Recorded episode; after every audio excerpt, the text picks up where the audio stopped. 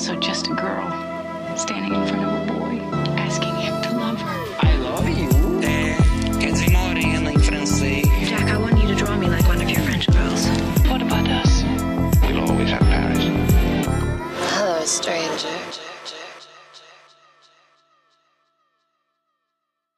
Olá pessoal, tudo bem com vocês? Eu sou o Thiago Maia, estou aqui com o nosso companheiro carioca, nosso fiel escudeiro, lá 1.500 quilômetros de distância, mas sempre fiel, sempre comigo. Tudo bem, Gabriel? Dê um alô de sempre para os nossos ouvintes. E aí, pessoal, tudo bom? Tô aqui, Gabriel Carvalho, para gravar mais esse episódio do nosso querido Supercuts. Galera, como vocês podem ver, é, nosso episódio de hoje é sobre o, o After Sun, novo filme dirigido aí pela Charlotte Wells, diretora escocesa, filme escocês, né? É um filme que teve uma, teve uma estreia no Brasil, em alguns cinemas, aqui em Goiânia estreou também, teve ele tá passando aqui no, no nosso Cine Cultura, grande abraço ao Cine Cultura, mas é, ele é notável também por ter estreado na MUBI, nossa parceira, o MUBI, é, assistimos ao filme na MUBI, eu e Larissa, né, aqui em casa, eu estou aqui com o Gabriel, que viu o filme, assistiu ao filme há, um, há mais tempo, né, Gabriel? O, o, para mim o filme é recente, para você o filme não é tão recente mais. É, qual é a sua... Você tinha alguma expectativa? Você já foi ver o filme sabendo que ele era esse queridinho indie, esse queridinho de, de festivais e tudo mais e tal, ou você meio que, ah, vou ali ver um filme escocês? Então, Tiagão, é, eu assisti o filme há alguns meses já. Ele tá na MUBI, porém ele ainda está nos cinemas, pelo menos aqui do Rio de Janeiro. Aqui também, está. aqui também. É um filme que, pelo visto, está levando gente ainda para os cinemas. Obviamente, cinemas menos de shopping. E o burburinho. E o burburinho era o burburinho de sempre em relação a esses filmes que tem uma cara assim de festival de Sundance, sabe? Porém, você sei. porém, pessoas do círculo de amigos que acompanho, de cinéfilos, estavam gostando, não tão efusivamente, porém, certamente mais do que gostam de outros exemplares desse, entre aspas, gênero, filme de festival sobre memória pessoal e de infância. E o After Sun, ele aparece aí né, com um interesse meu sobre a obra, não a ponto de achar que viria a se tornar um grande filme, mas de se tornar, de ser um bom filme assistido no ano, mas me surpreendi, gostei ainda mais do que achei que ia gostar. Assisti ele depois de ter assistido um outro filme que também tem como protagonista uma criança e que também, de certa forma, aborda o tópico da memória, um filme sobre o qual escrevi um texto para o Cineplot durante o Festival do Rio, que é Uma Garota Silenciosa, Uma Menina Silenciosa, que é um filme irlandês, como já disse, e que entrou na, na lista de pré-selecionados para o Oscar de melhor filme estrangeiro. Não acho que vai entrar, no fim das contas, na lista. Hoje acontece o Globo de Ouro, enquanto a gente está gravando esse episódio. E a gente já vai entrando nesse clima de temporada de premiações. Embora o After Sun, por mais querido que seja, não esteja cotado para chegar ao, ao páreo de brigar por melhor filme, melhor roteiro, melhor fotografia. O que só escancara que sempre é uma questão de lobby, de marketing, porque é um filme com uma popularidade dentro da cinefilia notória, né? Encabeçando inúmeras listas de melhores filmes do ano. E eu acho que é um filme que também conversa bastante com, com o lado mais pessoal nosso e que faz com que seja a obra, segundo amigos meus, que em janeiro ainda estão acompanhando pessoas saindo das salas de cinema chorando em lágrimas. Eu acho que o filme faz jus, faz jus a esse a esse sentimento catártico, nostálgico, mas um pouco mais complexo do que isso.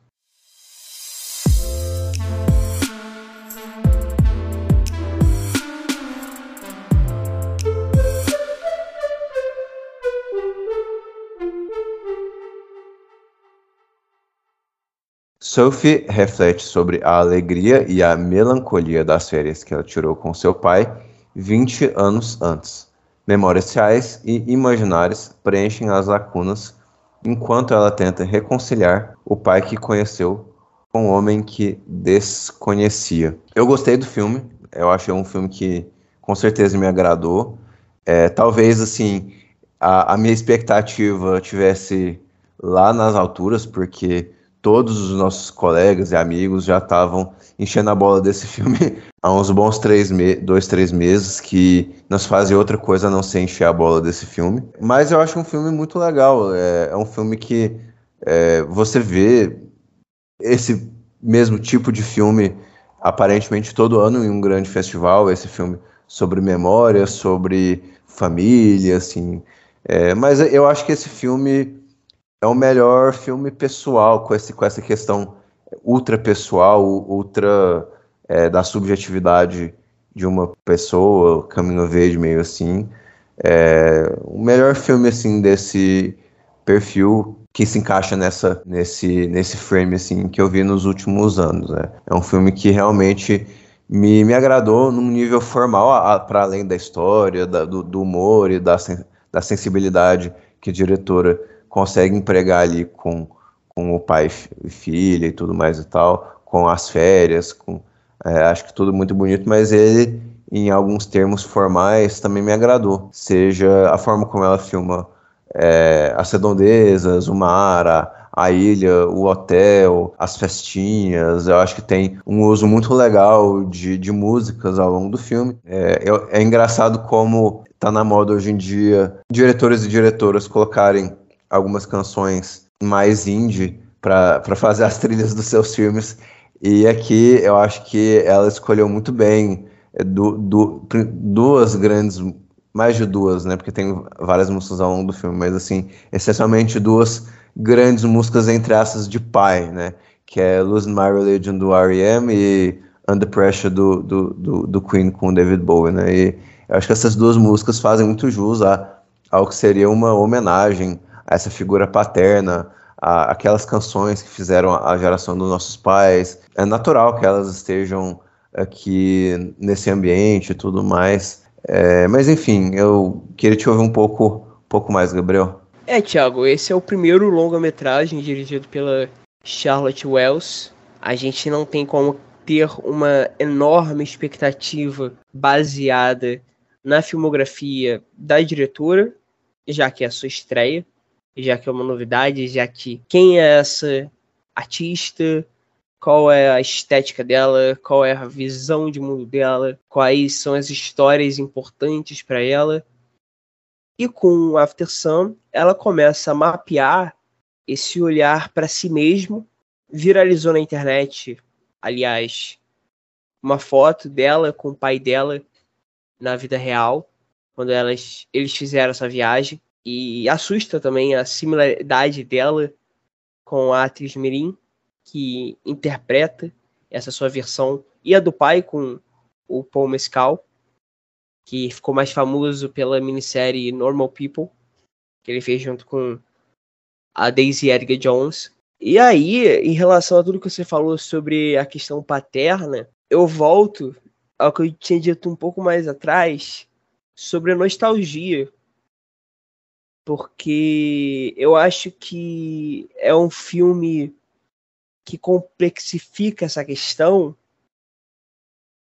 Porque, ao mesmo tempo que existe na personagem, na protagonista, que depois a gente vai ver ao final do filme, ela 20 anos depois, percebendo que é tudo aquilo que a gente acompanhou o filme inteiro era na verdade memórias gravadas e lembradas por essa mulher, existe um interesse de retorno a esse passado, porque é um passado a qual nutrimos um carinho grande. Porém, concomitantemente a isso, existe também um reconhecimento de tudo aquilo que não pescamos sobre aquele passado, no momento daquele passado, e sobre o qual não, não seríamos tão nostálgicos. Nós temos um pai depressivo, nós temos um pai amável, querido, um pai protetor, porém que também é um pai que tem uma distância. Não acho que é distante. Eu acho que são coisas é, paralelas umas às outras. Essa, essa capacidade de pai e filha de se comunicarem, mas também de não conseguirem estabelecer certas comunicações. E nisso, a nostalgia, ela sempre se revela uma armadilha, porque são ambas as coisas. A nostalgia sempre vai ser um recorte.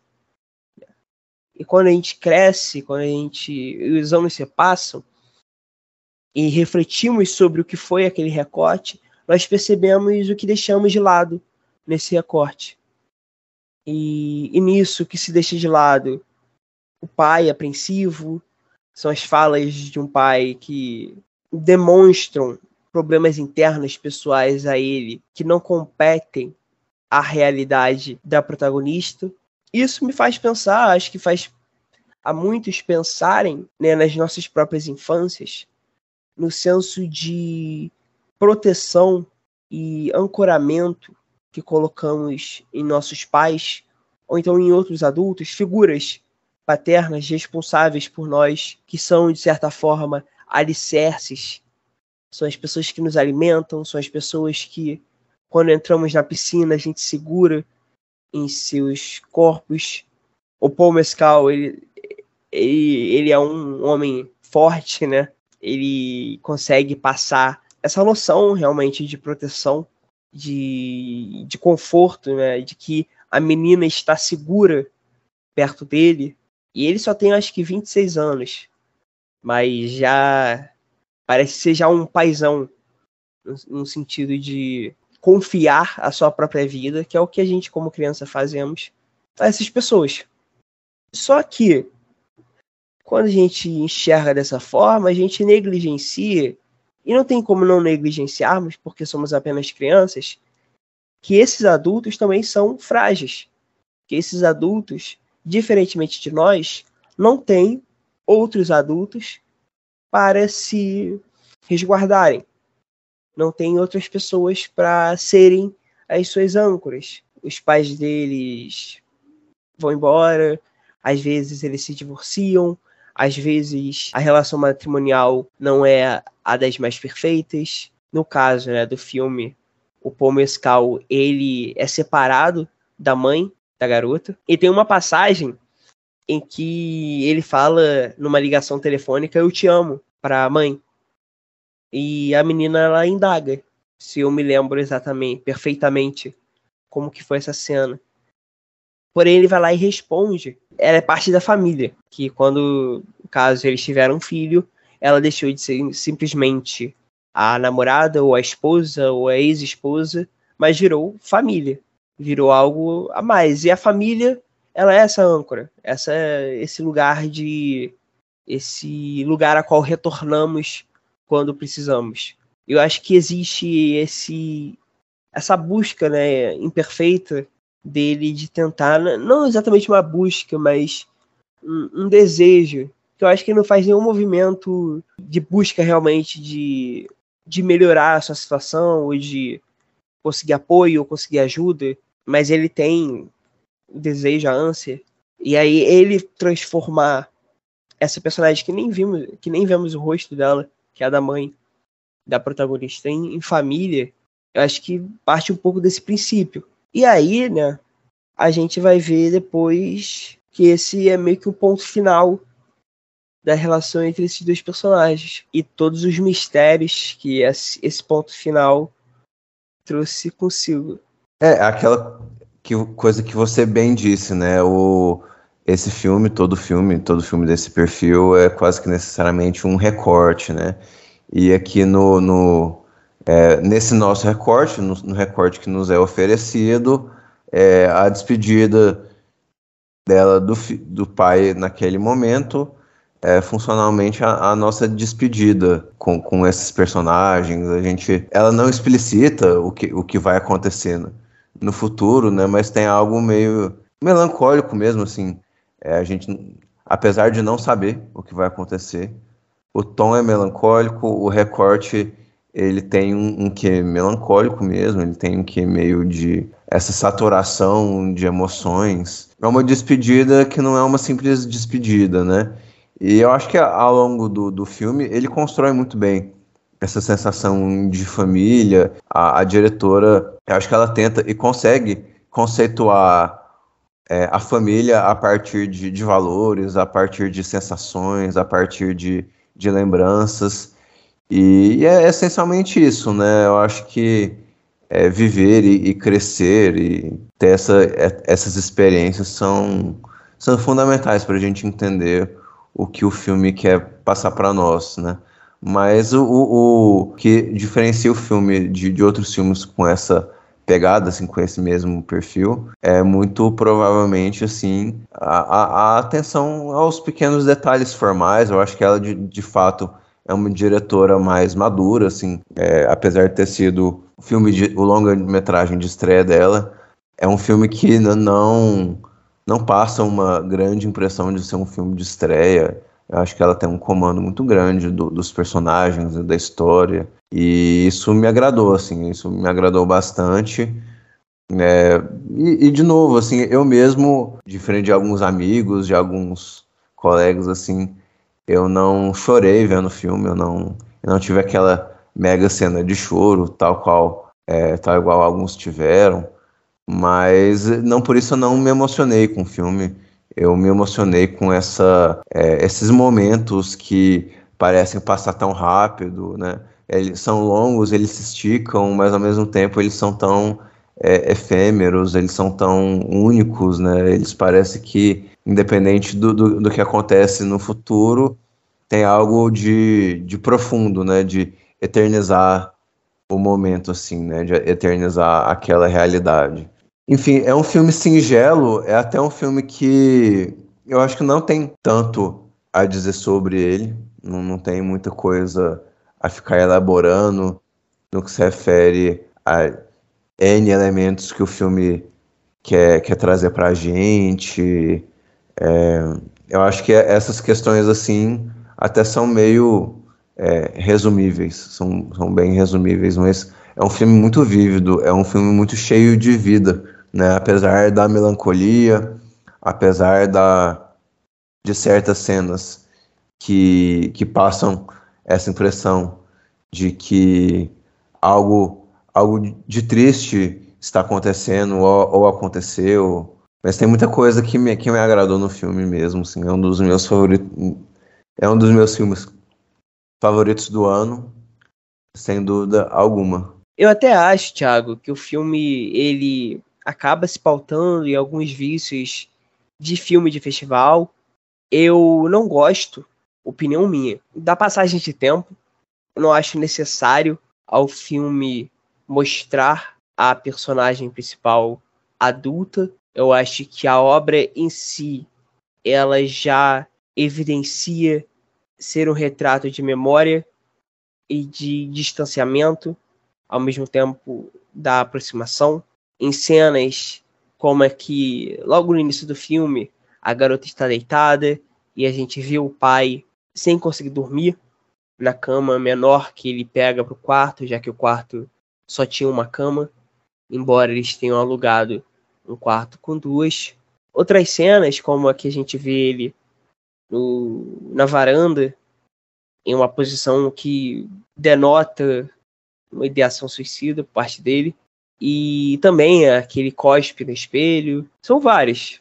Acho que são várias cenas que a gente já percebe esse contraste. Entre outros momentos, como aqui eles dançam Under Pressure. E a gente vê, tem aquela montagem com é, é, é mais pro fim do filme e, e fica tocando Under Pressure, é, oscilando entre a cena da. Entre uma cena que eles estão juntos e uma cena de, de tipo. é, meio que boate, assim, né? É, tipo. um- não, não é um boate, mas um- uma, uma cena clara e uma cena escura de luzes de festa, assim. Não sei, não sei se eu expliquei bem, assim. Mas o filme também ele vai mantendo as filmagens né, caseiras que eles estão fazendo.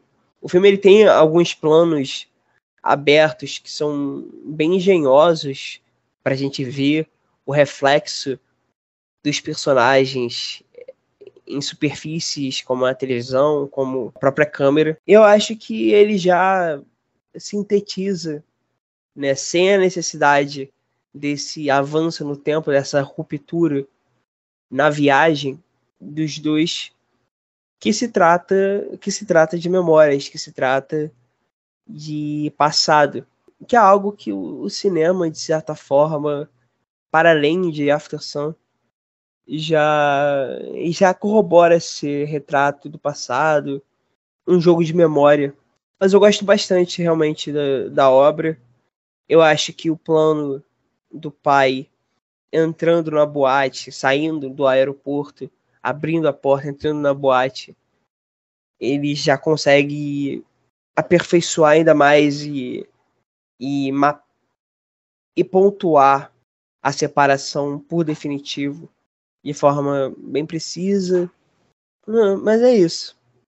Nota 8. Me faz lembrar também o, o Armageddon Time, né, Thiago? Tem algumas semelhanças, mas é, eu acho, eu vejo muita diferença, assim. Mas tem é, essa questão do, do diretor querendo re- re- relembrar a infância e a, a relação familiar, né? É, mas para mim também são fi- filmes bem distintos em todo, em uma série de, de questões, né? Eu acho que o Armageddon Time ele, ele busca é, tocar em algumas feridas da infância, do, do crescer e, e das tensões so, de, de sociedade, né? E, e para mim o filme do, do After Sun é, é um filme que é, ele, o grande mérito dele é focar nessa relação familiar bem íntima, assim, bem pai e filha. Não sei, assim, apesar de não ser 100% só, só pai e filha, o pai e a filha são um núcleo extremamente central, né, para essa narrativa. E você tem a impressão de que está ali dentro de uma família, ou pelo menos assim, dentro daquele período da família, né? Por, por mais que você te- é, não saiba de nenhum dos problemas reais que aquela família encontra, e eu acho que isso é uma opção da diretora em querer isolar a gente dessas questões reais. É diferente, por exemplo, do Armageddon Time, que a gente sabe que a mãe é professora e representante, o pai é encanador e o avô é empresário, provavelmente, etc. e tal. Mas no, no, no After Sun, é, o, o recorte temporal das férias, o recorte temporal do tempo dos dois juntos é muito vívido. É muito vívido. E, e é legal a gente não ter, como você disse, Gabriel, que, que ela acaba, a diretora mostra tipo cenas do presente, mas é muito legal a gente preencher essas lacunas e imaginar o, o que seria a vida daquele pai, daquela mãe. É, seu pai possivelmente é, ainda amava a mãe, por isso ele di, diz que ama a mãe, tipo, I love you, né? Possivelmente alguém que não lidou totalmente assim com o término de um casamento. É, e a gente nem sabe se eles casaram, né? Tem, tem, tem essa questão também. Mas a gente preenche essas lacunas com a nossa imaginação e a nossa vivência e, nosso, e a nossa sensibilidade mesmo, né? Eu vou dar nota 8 pro filme, que é um filme que me agradou bastante também.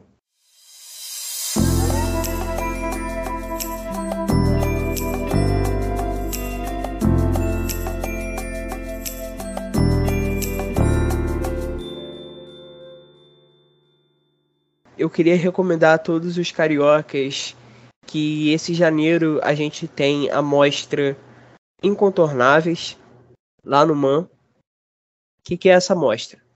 São filmes de grandes cineastas que não foram exibidos recentemente, mas que são essenciais para a cinefilia, como Cidadão Kane, que vai ser passado, filmes de cineastas como o, o Dreyer, como o John Ford, como o Mizoguchi, entre outros.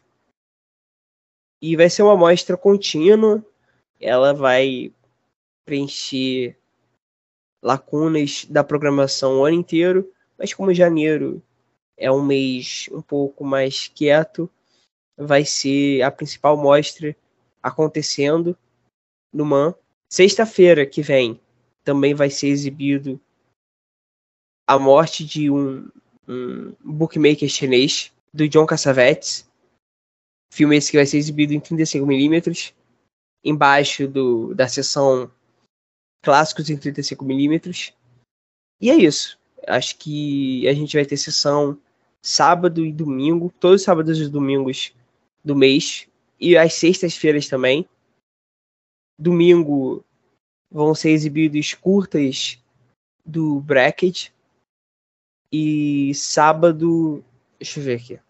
E sábado, filmes do Ozu, do Ray e da Marguerite Duras.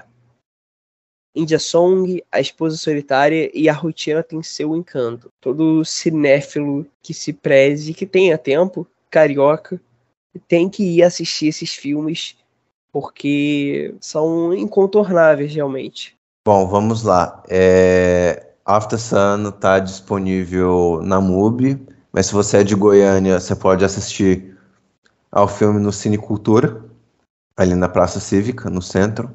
É, é, um, é um cinema que ele voltou muito bem, ele ficou muito tempo fechado, mas 2022 foi um ano muito bom para o nosso Cine Cultura. E a minha dica de hoje é um filme que eu não, não sei o título dele em português, mas ele teve uma estreia no, no nos cinemas aí pelo em, em poucos, poucas salas ao redor do Brasil, ali no, no final de no segundo semestre de 2022, mas ele acabou de estrear na, nas plataformas de aluguel digital. E é, é um filme que se chama Con Confess Flat, dirigido pelo Greg Motola. E então é, é, um filme bem perfil assim, tipo comédia, é, dessas comédias meio de, de mistério assim e tal. Ele é um diretor que é conhecido por, por Superbad, por